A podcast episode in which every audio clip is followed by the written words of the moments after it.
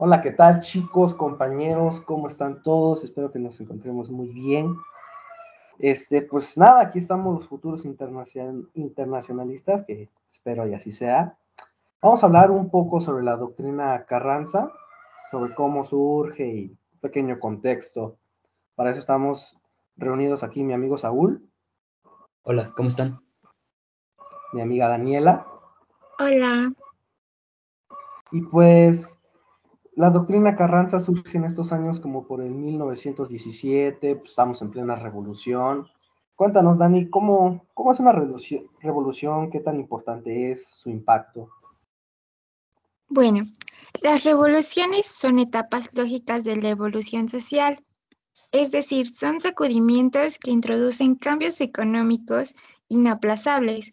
Sin ellas, que son episodios de lucha económica, no se habría pasado del feudalismo a la burguesía, que más tarde produjo lo que hoy llamamos capitalismo. México contribuyó eh, a justificar espectacularmente el derecho de rebelión. Ahora bien, comencemos eh, hablando un poco sobre la Revolución Mexicana. Esta sucedió en 1910, fue una auténtica revolución, no un simple golpe de Estado ni un cuartelazo militar. Mucho antes de 1910, la historia había registrado grandes revoluciones, como la inglesa de 1648, la americana de 1777 y la francesa de 1789, entre otras. Sin embargo, la mexicana siete años anterior a la rusa de 1917 surgió como la primera revolución histórica del siglo XX. Esta revolución de México fue recibida al principio con naturalidad eh, y hostilidad por los elementos reaccionarios y con alarma por los gobiernos conservadores del extranjero.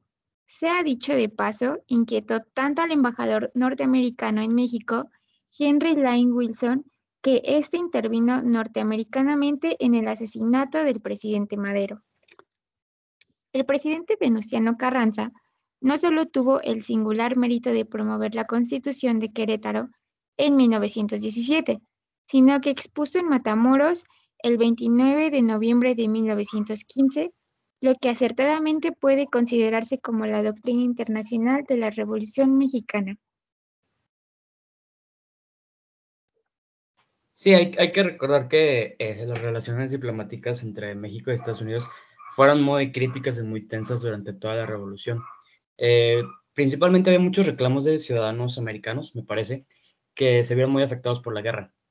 Y esto pues, fue como que la justificación que Estados Unidos tomó para este, intervenciones, por ejemplo, en Veracruz en 1914 y posteriores, como ya vimos incluso en el asesinato del mismo Madero. Y Saúl, más o menos, ¿Cuáles son los puntos que tocaba la doctrina de Carranza? Eh, Carranza, a, raíz de todas estas eh, tensiones con Estados Unidos, eh, propuso su doctrina que se basaba en cuatro principios básicos que expresaban al máximo el nacionalismo revolucionario de, de esa época. El primero era que todos los países deberían ser iguales y debe haber una mutua y escrupulosa, una mutua y escrupuloso respeto a sus instituciones, sus leyes y su soberanía. En el segundo, decía que ningún país debe intervenir de ninguna forma y por ningún motivo en los asuntos interiores del otro. El tercero, que ningún individuo debe pretender una situación mejor que la de los ciudadanos del país a donde va a establecerse, ni hacer de su calidad extranjero un título de protección y de privilegio. Y el cuarto, que las legislaciones deben ser uniformes e iguales en lo posible, sin establecer distinciones, excepto en lo referente al ejercicio de la soberanía. Para Carranza, estos principios eran básicos para cambiar el concepto de la diplomacia en ese momento. Eh, y no solamente debía servir para proteger los intereses de particulares, sino para proteger todo el, organismo dentro de la nación. Igualmente, estos deberían servir para neutralizar la violación de la ley por parte de países más grandes contra los débiles. Hay que recordar que la doctrina Carranza era el principal opositor a todas las doctrinas norteamericanas, como la doctrina Monroe y la doctrina Wilson. Incluso este movimiento de Carranza llegó a ser importante en América Latina, tratando de combatir toda la hegemonía estadounidense que quería eh, em, dominar sobre los gobiernos aún muy jóvenes de América Latina. Y, es que sí, ¿no? O sea, no solamente era, era Estados Unidos, estábamos viviendo en un mundo de periodo entre guerras, donde Alemania, Italia, Japón, todos buscaban hacer y crear su imperio, entonces haciendo y deshaciendo de los estados más chicos, de los pueblos más débiles. Y, es interesante cómo Carranza, a pesar de esta corriente, por así decirlo, de esta tendencia, él mantiene una postura de, no intervenir. De hecho, incluso este, ya ves este telegrama famoso, el Zimmerman, no sé si lo conozcas. ¿Sí, hablar sí, sí, sí, sí, claro. Este que recibe en 1917, dirigido hacia Carranza, enviado por el embajador alemán Zimmermann, que de hecho fue intervenido por los británicos. El telegrama tenía que viajar de Alemania hasta Washington y de Washington hacia la Ciudad de México, pero los británicos lo lograron este, interceptar y se lo entregaron a, los americanos. Pero fíjate que, que, aunque fue interceptado, Carranza sabía de las intenciones de Alemania, se sabía.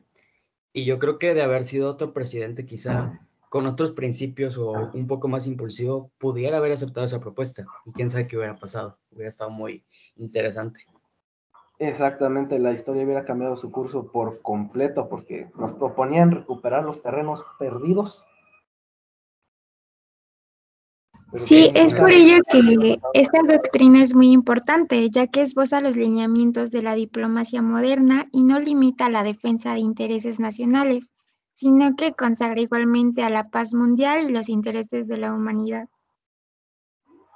Sí, de hecho podemos ver que hoy en día sigue muy vigente la doctrina de Carranza con el presidente Andrés Manuel, que eh, a cada rato lo, menciona que su política exterior se basa en la no intervención y la libre autodeterminación de los pueblos.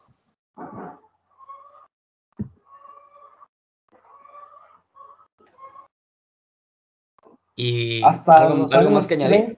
es que, sucede que México adopta esta doctrina, ¿verdad? Porque de ahí pues le sigue la, doctrina Estrada. Sí, creo, creo, que ambas doctrinas han sido claves para el desarrollo eh, en la política exterior de México. Le ha permitido mantener una neutralidad que le ha beneficiado mucho. Simplemente el, hecho de no meterse en problemas eh, creo que es algo muy positivo de México y pues a, mí me, agrada que se mantenga esta, esta postura con estas doctrinas. Y, no solo es no meterse en problemas, fíjate, fíjate que también es alzar la voz, alzar la voz cuando otros actores están, están abusando de su poder, de su posición. Sí, claro, pero, por lo que México sabe lo que es, es sufrir. Pero, siempre desde el punto diplomático, o sea, nunca, nunca haciendo algo que no debería como nuestro vecino del norte, ¿verdad? Así es, el, vecino incómodo, el tío Sam. Es así como la actuación internacional de nuestro país eh, puede resolver conflictos eh, pacíficos, bueno, por medio de la paz. Y esto es muy importante ya que Siento que entonces México sigue conservando un papel muy importante o puede seguir conservando un papel muy importante ante los demás. Ey, así es. Pues creo que sería todo. No creo que hay algo más que quieran añadir. Pues no, chicos, yo creo que sería todo. Muchas, muchas gracias por el, por el tiempo prestado y a todos los que nos escuchan, pues ojalá sirva de algo el pequeño contexto y pues, conocer esta parte de, la historia de México, ¿no? De sus relaciones exteriores. Claro, sí. Me, me gustaría cerrar con una frase de Venustiano Carranza. Decía, nosotros representamos la legalidad durante la lucha armada y actualmente somos los revolucionarios, no solo de la nación mexicana, sino los revolucionarios de la América Latina, los revolucionarios del universo. Hermosa frase, hermosa. Así es. bueno chicos, muchas gracias, se cuidan. No bajen la guardia. Gracias. Adiós. Hasta luego, Samuel. Hasta luego, Dani.